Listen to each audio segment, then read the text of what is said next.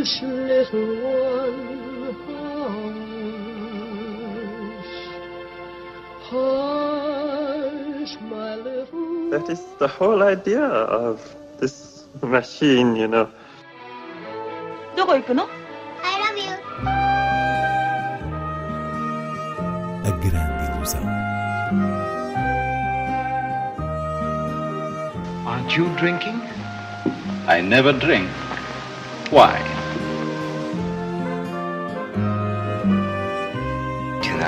Vu à Hiroshima. J'ai tout vu. Tout.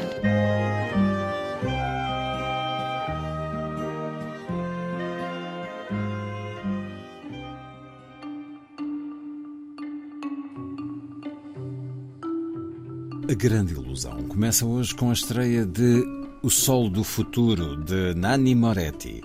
Inês Lourenço, um filme em que o realizador italiano recupera algo do seu estilo peculiar dos anos 80 e 90. Sim, a primeira coisa que salta à vista em O Sol do Futuro é o seu protagonista, um realizador chamado Giovanni, que do lado de cada realidade conhecemos como Nani Moretti.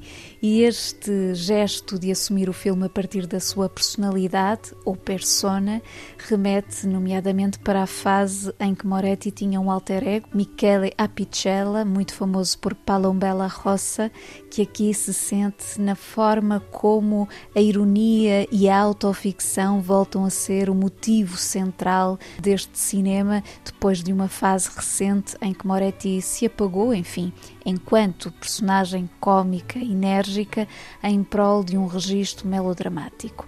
Ora, este novo filme não deixa de ter um breve elemento melodramático, mas é sobretudo um olhar espirituoso sobre a indústria cinematográfica dos nossos dias e como alguém que tem referências clássicas muito fortes e obsessões artísticas não consegue posicionar-se nos tempos de mudança. E nesse aspecto, o Sol do Futuro constrói-se em autorreflexo, porque o realizador está a rodar um filme sobre uma altura de crise identitária do Partido Comunista Italiano em 1956, enquanto nesse processo ele próprio se depara com uma crise de valores do presente.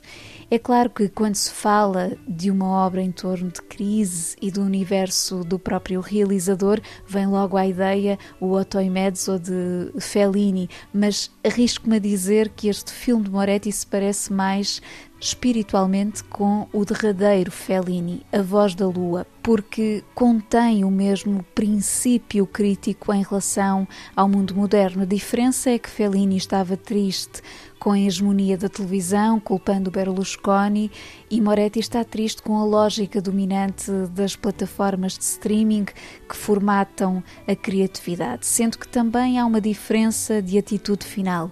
Se Fellini guardou a tristeza, Moretti opta por um sinal de esperança num filme com várias camadas, citações a um ritmo incrível, momentos musicais de uma alegria contagiante e um fio condutor psicanalítico que hum, celebra as idiosincrasias do realizador. Importa referir que, a propósito desta estreia, a Mia dos Filmes lança também em sala e no videoclube do Cinema Ideal um pequeno documentário de Nani Moretti, chama-se A Coisa, e trata-se de um registro de plenários do Partido Comunista Italiano em 1989, portanto, numa altura em que a palavra comunismo estava a ser debatida internamente. E isso tem muito que ver com o Sol do Futuro. Siamo nel 56. Come sapete, protagonista del film è Ennio, redattore dell'Unità, giornale del Partito Comunista Italiano. Ma perché in Italia c'erano i comunisti?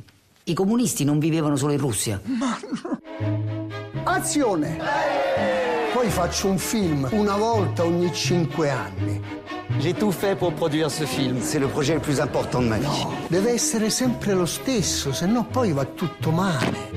Tua madre produce il film di un altro regista. Non va bene così, è tutto diverso. Emma ti ha detto almeno come si chiama il suo ragazzo? Non aspettiamo suo figlio? Non ho figli. Da anni mi aspetto che Giovanni cambi. Ora ha iniziato a girare un nuovo film. No! stop! Quale scena d'amore? Questa è una scena in cui parlate di politica. Questo è un film d'amore. Azione! Eh no, no, scusate! La scena che stai girando fa male al cinema, lo capisci? Voglio lasciare Giovanni, ma non ne sono capace, non ci riesco. Non è mai il momento. Notre rendez-vous est confirmé chez Netflix. Seguimos com outras estreias e justamente no streaming.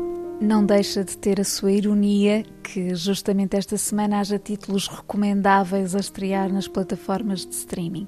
São eles o documentário Próximo de Vermeer, de Suzanne Reis, que hum, dá acesso aos bastidores dos preparativos daquela que foi e acabará por ser a exposição mais fenomenal deste ano no mundo das artes, a hum, maior retrospectiva da obra de Johannes Vermeer, com 28 quadros do pintor holandês que estiveram expostos no Rijksmuseum em Amsterdão até hum, início de junho. E este é um olhar que permite, como diz o título, aproximar a lente dos detalhes e da textura de alguns quadros, todos eles envolvidos pelo discurso dos especialistas, sobretudo do curador principal da exposição, que eh, timidamente verte o seu fascínio e muitas emoções, tal como outros, para a análise mais técnica, digamos assim, da arte de Vermeer. Naturalmente, é um documentário de especial interesse para os apreciadores da pintura holandesa e, em particular, de Vermeer. Eh, está disponível na plataforma Filmin. A outra estreia que destaco é a curta-metragem A Incrível História de Henry Sugar, de Wes Anderson, a sua adaptação de um conto de Roald Dahl, que já agora vem acompanhada de outras três curtas-metragens, The Swan, The Ratcatcher e Poison, que hum, vão estreando na mesma plataforma, a Netflix, até dia 30. Mas sobre este filme de 37 minutos, A Incrível História de Henry Sugar, o mínimo que se pode dizer é que Wes Anderson está determinado a ser cada vez mais ele próprio, apurar uma marca estilística com um mecanismo perfeito de narração que deslumbra em todo o seu caráter de pequeno teatro entre cenários e atores como Benedict Cumberbatch e Ben Kingsley, que aqui compõem a história de um londrino abastado, Henry Sugar, que eh, encontra inspiração no caso de um homem indiano com a capacidade de ver sem precisar dos olhos. Uma absoluta delícia. Henry Sugar was 41 years old, unmarried and rich. Strange. The following is what Henry read in the Little Blue Exercise Book. Gentlemen, I am a man who can see without using his eyes. He saw it, I cried. He saw that trolley. This is absolutely unbelievable. I was flabbergasted. This is a terrific piece of information. This could change my life. An extraordinary thing happened. All at once, he sees through his own skin. Like an X-ray, only better, he sees everything. Henry was now almost certainly capable of making money faster than any other person in the entire world. Interesting. Vamos a outras propostas em sala. Começo pelo Porto Serralves, onde está patente na Casa do Cinema Manuel de Oliveira uma exposição dedicada ao casal de cineastas Jean-Marie Straub e Daniel Huyer, na verdade a primeira exposição em Portugal em torno da sua obra, e em paralelo com a exposição está a decorrer no auditório da Casa do Cinema Manuel de Oliveira uma retrospectiva integral desta filmografia imprescindível na leitura do cinema moderno. Ainda no Porto, o Batalha Centro de Cinema apresenta a partir de dia 5 de outubro uma retrospectiva da obra da cineasta italiana Lorenza Mazzetti, cofundadora do movimento britânico Free Cinema nos anos 50, ao lado de Lindsay Anderson, Tony Richardson e Carol Rice, nomes mais sonantes.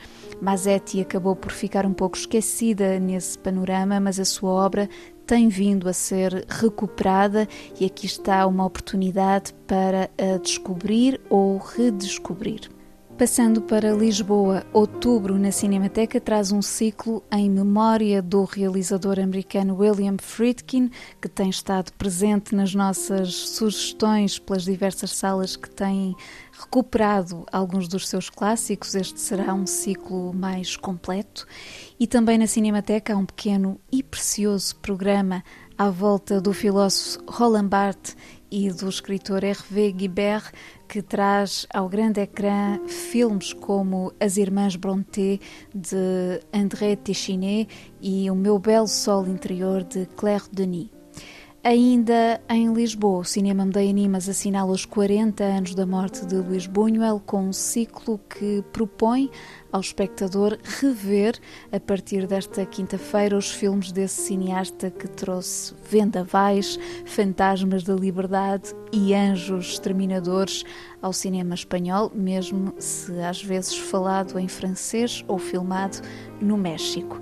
Descendo ao Algarve, queria só fazer uma referência ao Cineclube de Faro, que iniciou esta semana uma homenagem a Graça Lobo, uma das grandes promotoras da inclusão do cinema no ensino, faleceu no final do ano passado, uma figura marcante do cineclubismo através do Cineclube de Faro e este agora promove um ciclo de filmes escolhidos por quem conhecia bem Graça Lobo e que desta maneira celebra a sua memória em sessões que vão passar por escolas de Olhão e Faro em outubro e novembro e pelo IPDJ de Faro em novembro e dezembro. Voltarei a estas sessões nessa altura.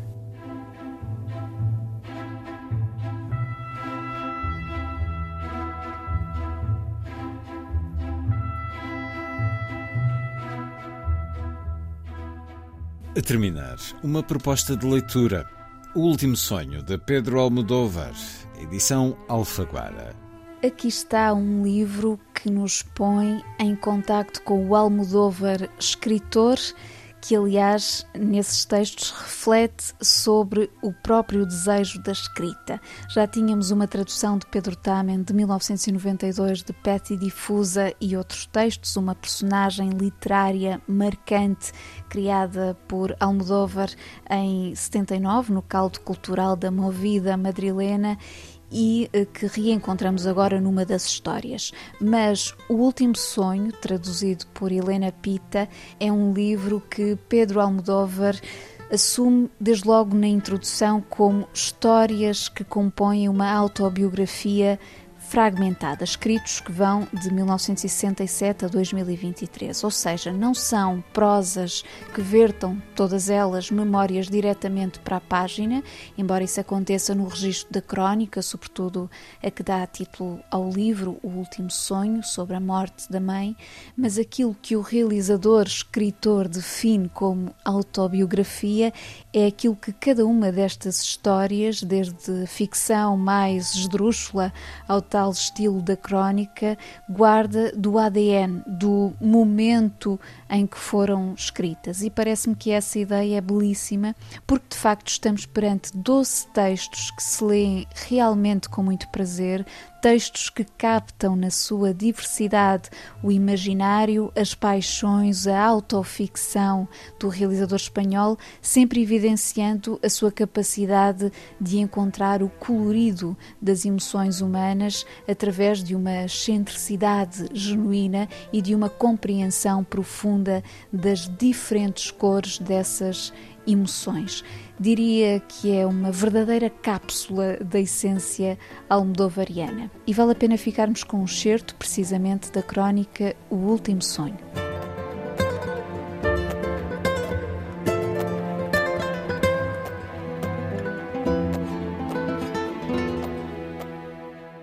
A minha mãe sempre foi muito criativa. A pessoa com maior capacidade de iniciativa que conheci. Na Mancha, diz-se capaz de tirar leite das pedras. A rua onde vivíamos não tinha luz. O chão era de adobe, não havia maneira de parecer limpo, estava sempre enlameado pela água. A rua, rasgada num terreno de ardósia, ficava afastada do centro da povoação. Não me parece que as raparigas conseguissem andar de saltos altos pelas ardósias escarpadas. Para mim, aquilo não era uma rua fazia lembrar mais um povoado de algum filme do Oeste. Viver ali era duro.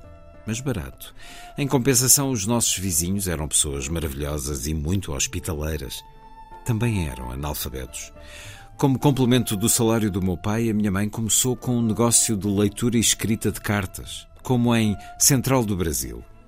Eu tinha oito anos, normalmente era eu quem escrevia as cartas e ela quem lia as que os nossos vizinhos recebiam. De vez em quando eu reparava no texto que a minha mãe lia e descobria pasmado que não correspondia exatamente ao que estava no papel. A minha mãe inventava parte do que lia. As vizinhas não sabiam, porque o inventado era sempre um prolongamento das suas vidas e elas ficavam encantadas após a leitura. Depois de comprovar que a minha mãe nunca se limitava ao texto original, um dia censurei-a a caminho de casa. Porque leste que se lembra tanto da avó e tem saudades de quando ela a penteava à porta de casa com a bacia cheia de água? A carta nem sequer fala da avó, disse-lhe eu. Mas viste como ficou toda contente? perguntou-me. Tinha razão. A minha mãe preenchia os buracos das cartas, lia às vizinhas o que elas queriam ouvir, às vezes coisas de que o autor provavelmente se esquecera, mas que assinaria com prazer. Estas improvisações continham uma grande lição para mim. Estabeleciam a diferença entre ficção e realidade.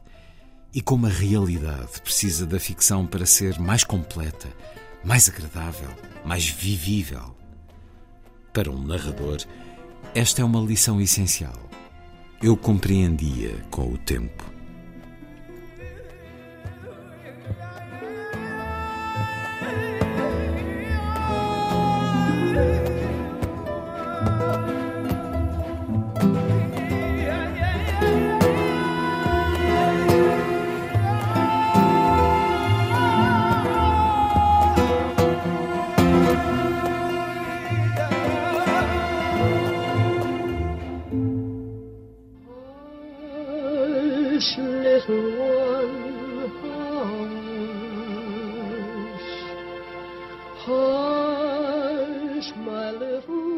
the whole idea of this machine, you know. どこ行くの I love you. A grande ilusão. Aren't you drinking? I never drink. Why? Tu n'as rien vu à Hiroshima. J'ai tout vu.